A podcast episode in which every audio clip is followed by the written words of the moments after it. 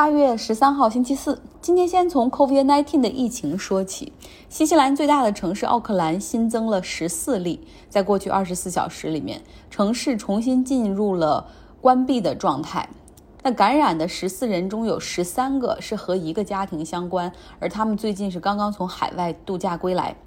可以说，在本周二之前，新西兰抗击疫情的形势一片大好，他们已经有连续一百零二天没有本地的传播新增。但是就在今天的这个数据出炉之后，感觉一夜回到解放前。那目前新西兰最大的城市奥克兰的 lockdown 要首先进行三天哈，后面很可能会延长。其实重启的很多国家，他们现在的新增数量都比较快。像法国，在过去二十四个小时里面新增的 COVID-19 的案例有超过两千五百个。德国的二十四小时内的新增是一千二百例，西班牙新增也是超过了一千四百例。几个国家的政府都预测，在未来几周情况可能会变得更糟，因为现在是欧洲传统的度假月，大家从四面八方开始去旅行，去海边、去度假胜地、去其他国家，然后回来之后可能会把病毒给带回来。然后在海边度假的时候，真的很难遵守社交距离。这个病毒的复杂程度，我相信大家都有所感受了哈。我们对它的了解远远不足以彻底的去击败它。像在我们国家，大家也看到新闻，在湖北和上海目前都已经各发现一例，就是这种叫复阳案例，就是过去感染过 COVID-19，后来治好出院，但是现在复发阳性的情况。俄罗斯方面，他们则认为自己有足够的能力和水平知识，已经研发出了全球第一款可以上市的 COVID-19 的疫苗，完全没有经过第三期的测试就直接批准上市，这个让外界非常的吃惊。因为通常只有经过第三期的测试，大概是三万人规模左右的这种量级哈临床测验，才能够确定它的效果和是否有危害。所以就此呢，《自然》杂志和《科学》杂志相继发文表示质疑，说认为俄罗斯这款疫苗让很多人面临风险。昨天说了，普京让他女儿注射了这 COVID-19 的疫苗，然后他女儿接种之后发烧到了三十八度，第二天的温度稍微降下来一点，然后还是处于高于三十七度的情况。然后对此，普京说这属于正常范畴，不用担心，还说自己女儿接种疫苗之后抗体。评价很高，来说说沙特王储年轻的本萨勒曼吧。之前讲过他几次，就是说这个年轻的王储，也就是现在沙特的实际控制人，他有一些脏活累活，就让自己特别亲近的手下去干，或者有的时候不得不自己亲自上阵哈出手。比如说在沙特。驻土耳其使馆内，他的亲密部下对长期批评本萨勒曼的卡舒吉下狠手，哈，据报道是碎尸。再比如说，这个黑客黑进了贝索斯的手机，据报道就是本萨勒曼亲自上阵，哈，和贝索斯聊 WhatsApp，然后发过去了一个病毒链接。那他为什么恨贝索斯呢？是因为。上面提到的卡记者卡舒吉，他工作的媒体就是《华盛顿邮报》，那《华盛顿邮报》的老板就是贝索斯，所以双方有仇。然后结果后来大家后来大家的事儿还记得吗？提醒一句，就是黑客因为切入到了贝索斯的手机，发现聊天记录，顺藤摸瓜发现了贝索斯的婚外情，后来还把他曝光给了美国的一个这个三流小报哈，后来贝索斯就因此离婚了。沙特的这个王储本萨勒曼，他最近又有一个亲自上阵的这个情节被曝光，而且呢，对方还把他告到了美国的法庭。这是沙特前情报高级官员，这个人在本萨勒曼掌权之后，就是完全掌权之后哈，然后他就逃亡到了美国和加拿大这边生活。高级情报官员因为掌握了很多的呃沙特的高级情报，尤其是这个人曾经是在。前任王储身边哈是是一个情报红人，本萨勒曼一直希望能够，据报道说，本萨勒曼一直希望能够把他弄回到沙特哈。两年前，本萨勒曼在 WhatsApp 上面找到了这个前沙特的高级情报官员，并且以这情报官员的两个女儿的安全相威胁，要他要他必须回到沙特，还说只限二十四小时，呃，已经有聊天记录暴露出来了。那么现在，他将本萨勒曼告上了美国的 D.C. 上 D.C. 的法庭，还列举了过去三年中本萨勒曼是如何的指使一个叫 Tiger Squad，就是那样的一个小队吧，然后来到北美去刺杀他，种种证据，然后这些都违反了美国相关保护 victim tortured victim 的法律，所以说这个美国法院他现在是准备接受审理这个案件。现在已经有多名的美国参议员联名写信，哈，也包括共和党的参议员，他们要求对本·萨勒曼的这种异地追杀行为进行调查。那我们都知道，本·萨勒曼他和特朗普，尤其是跟特朗普的女婿库什纳关系很好。那现在距离大选只有三个月的时间了。八十二天，特朗普和他的女婿库什纳真的会愿意得罪他们未来的一个金主吗？就是说，如果他们败选当不了总统之后，那以后还是得回到生意场上去做生意。像本·萨勒曼这样的一个大金主，他们真的愿意得罪吗？可能大家心里还有一个问题，就是这个王储啊，真的是很年轻气盛，他为什么办事儿就这么用我们东北话说就这么愣呢？为什么这么冲呢？完全。就忘记了自己的这种地位，就这种脏活累活，他不能让手下的或者不是自己核心幕僚的人去做呢？就动不动就自己直接的聊天记录就被公之于众，完全不在乎外交层面以及个人的 reputation，就是名誉上面的顾虑哈。这又要说到了他的非典型的成长经历。那我之前讲过一个王子不同寻常的崛起之路哈，给大家重新拿出来听一下。见过 MBS 的人都说，哈，他很喜欢穿宽松肥大的衣服，就是比较休闲。但是如果出席正式场合的话，他总是要穿象征着高贵的传统沙特那种白色的白袍，戴着格子巾，脚下呢踩着拖鞋。他很高，当然体重也很大，大概是因为他很喜欢吃这各种各样的快餐。有人跟他一起开过会，哈，说 MBS。很喜欢抖腿，不知道是因为紧张的缘故还是兴奋的缘故。他是一个反应很快的人，而且总是精力充沛。呃，声音呢是比较偏低沉的那种，给人一种权威感。在二零一五年沙特的国王王位变更之后，MBS 的父亲萨勒曼接替去世的哥哥，成为沙特的国王。他赋予自己这个年轻的儿子很多权利。当时呢，原油价格正是比较低迷的时候，沙特也出现了经济和政治上的危机。那 MBS 它从管理经济改革，然后掌管原油到控制军事大权，萨勒曼国王也默许他对其他王子的排挤，甚至把他们关到丽思卡尔顿酒店进行大规模的调查，这些都是他所默许的。最终呢，在萨勒曼国王的安排之下，MBS 成为了。王位顺位的继承人晋升成为王储，并且大权在握。如果我们把沙特看成是一个家族生意的话，那么现在 MBS 就是这个家族生意的 CEO，而萨勒曼国王则是董事长。过往也讲过很多关于 MBS 的故事，但是一直都没有回答一个问题，就是他是现任国王萨勒曼十五个儿子中的老四。是他第三个妻子所生，所以既不是最大的王子，也不是真正年龄最小的王子。他到底怎么能够从众多的王子中脱颖而出呢？关于他的年幼的时候的事儿还很少，但是《纽约时报》还是采访了好多人，包括他们的家族老师，大概拼出了 MBS 的一个成长史。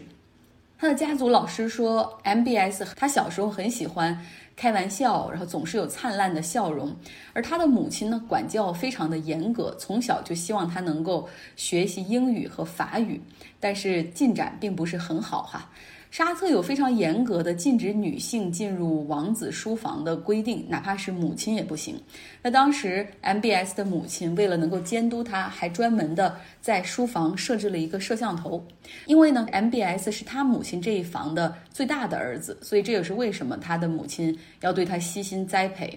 老师说，从小 MBS 就展现出了一些不一样的东西。他可以在比他年纪大的王子面前，有的时候会拿主意。在一个房间里，你看到很多王子，总是能够记住他哈。那再来说说 MBS 的父亲萨勒曼，他可能和身边的很多人一样哈，都没有想过自有一天他会成为国王。他的父亲是沙特的开国国王伊本沙特，而他呢又是伊本沙特二十五个儿子中的第八个。然后沙特又是这种兄死弟继的传统，基本上真的没有人想过他能够当国王。这里要多说一句，这个萨勒曼国王的前任实际上是他的五哥阿卜杜拉。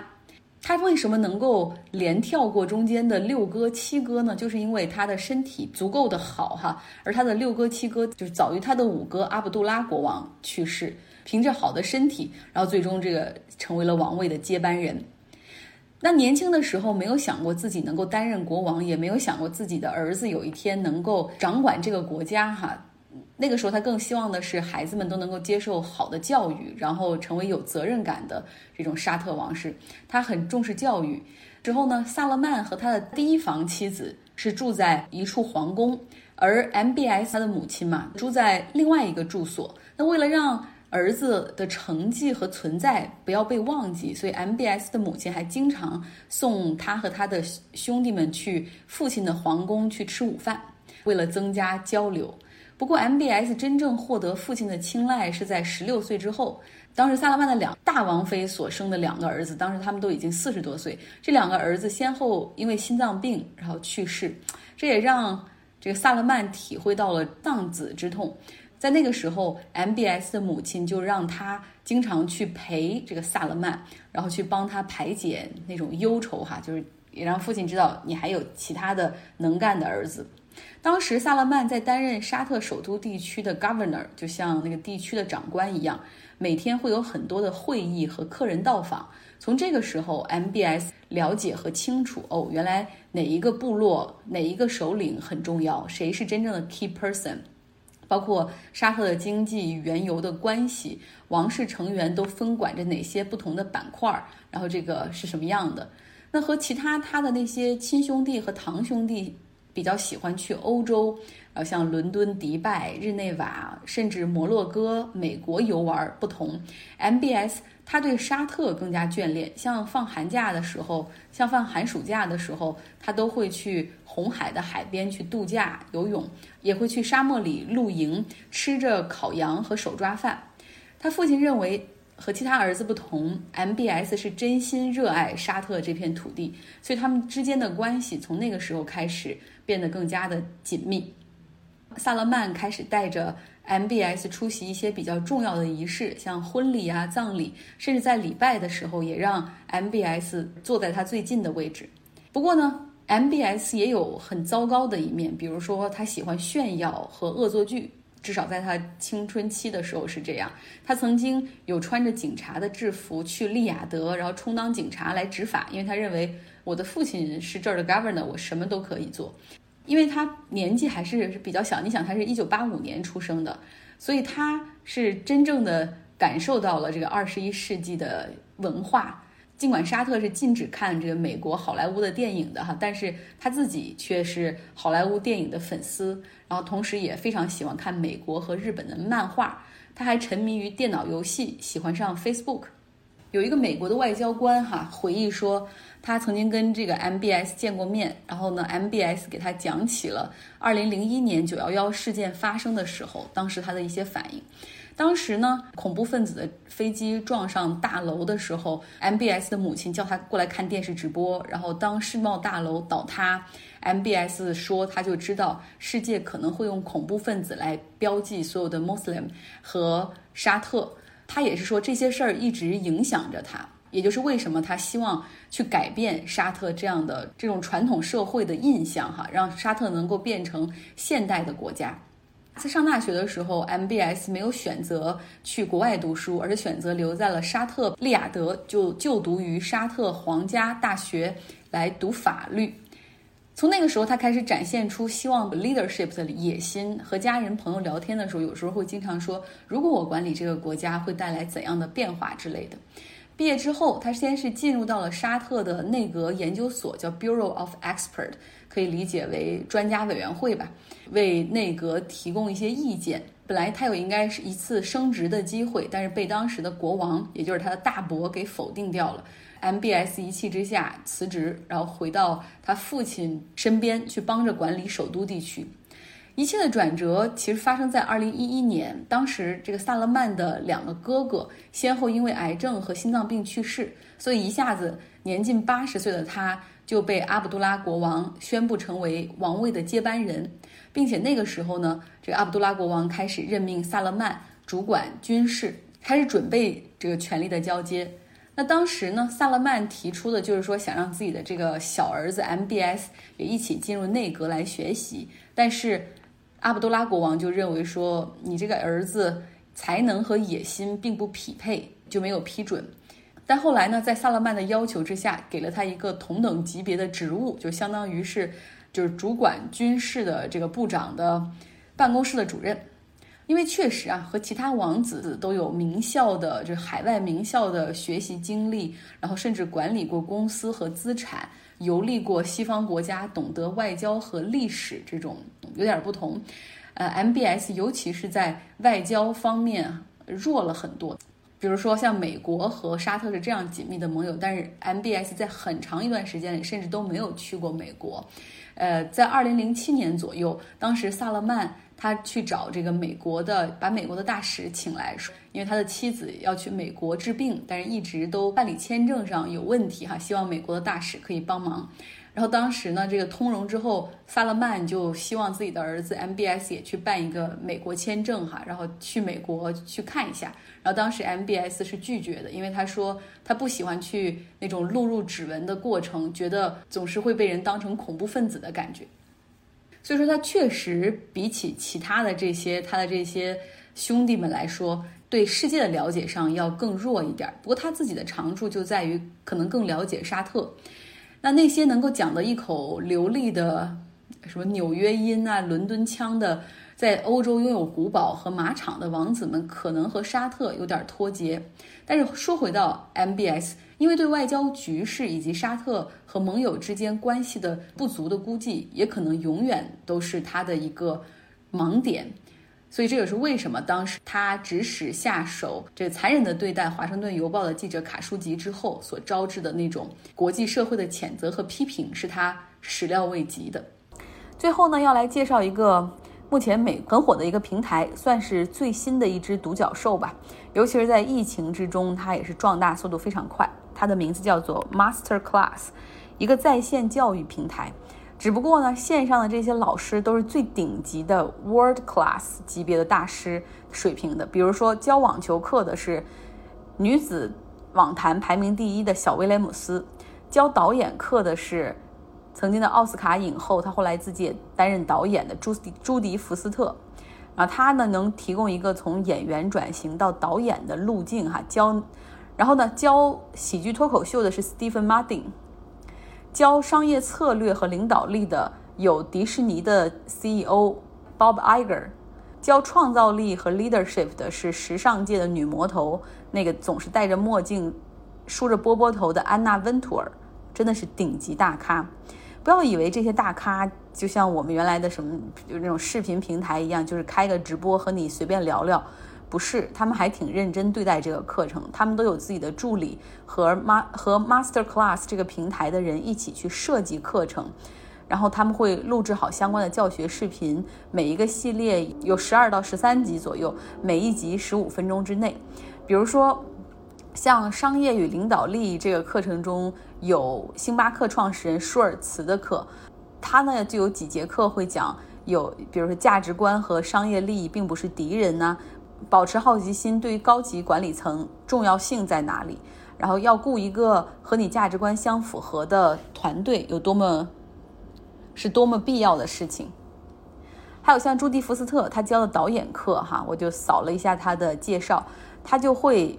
教很多实用的东西，比如说如何看剧本，如何在剧本上。去做这种标注，然后去想这个分镜头，然后把如何把这个分镜头给 visualize 下来，就是把它在画纸上画出来。就我想起了看着这个他的 trailer，我就想起了当年徐峥拍《泰囧一》的时候，那时候他不也是演员变成导演嘛？他说他就把自己想拍的这个电影的每一个镜头都在板子上画了出来，然后就照这样，然后来这样拍。当时还觉得哇，好用心。现在看起来就是一一个导演的标准流程。那么，这个平台上的好多课都挺有意思，还有音乐课啊，唱歌或者弹琴，或者是写作课，教你怎么样写东西。畅销书的作家，经济学课。还有烹饪课，然后怎么样去欣赏名画的课、品酒课很多哈。它的怎么付费是每个月十五美元左右，不是很贵，差不多跟一个视频流媒体平台的一个月的费用差不多。就像 HBO 的费用就是十五美元。讲了这么长时间，大家可能也能总结出来哈。如果论优势的话，Masterclass 这个平台最大的优势就是它笼络的是最牛的人。那么问题就来了，为什么这些身家上亿的人愿意在这个平台上开课呢？他们难道只是为了增加收入吗？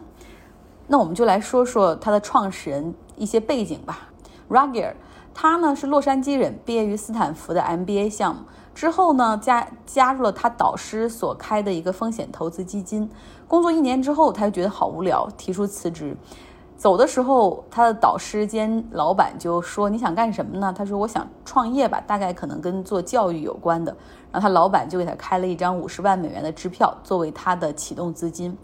然后他想到说做教育平台，但是做什么？因为现在各种各样的教育在线教育非常多，他决定要做一些用户调查。他在美国的这个类似于五八同城或者赶集那样的平台 Craigslist 上面发广告，去招募。人跟他聊天儿哈，提供在线教育的这种，就讲他们的这种用户体验和期待什么样的产品，然后给每一个人就是一小时二十五美元的这种报酬，就来跟他聊天儿。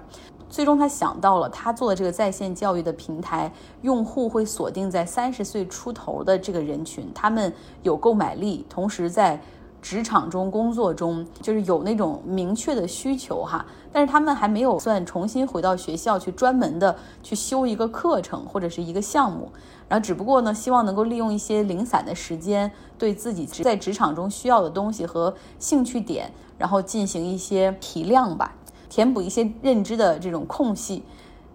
于是他又想到了说找顶级的人来教大家的这个念头。在二零一五年五月份的时候，他把这个平台上市了。当时上线的只有一个课，叫表演课，因为他是洛杉矶人嘛，那边有好多的有着电影梦的人，就想好演，就就是来想想演戏哈。然后呢，当时只有一个老师教表演课，那就是达斯汀·霍夫曼。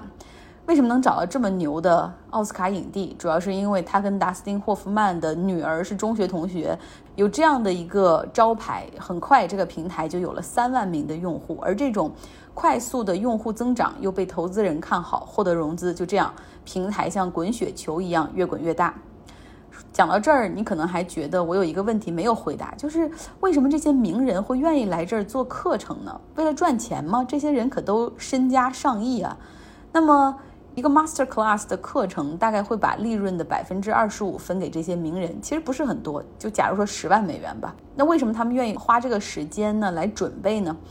主要是因为他们觉得这是一个很好的系统性分享自己经验和认知的平台，就像。时尚界的女魔头安娜温图尔说，她自己是做编辑出身，后来成为了逐步成为了时尚界的这种领军人物。她接受过很多的不同的访谈，不论是纸媒还是电视，但是从来没有机会就这种很流畅的讲述、系统性的讲出自己的这些看法，或者是自己的成长的经验，还有一些成功的经验。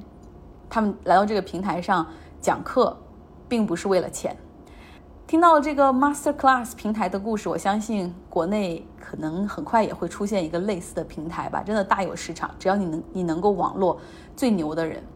好啦，今天的节目就是这样，大家周四愉快。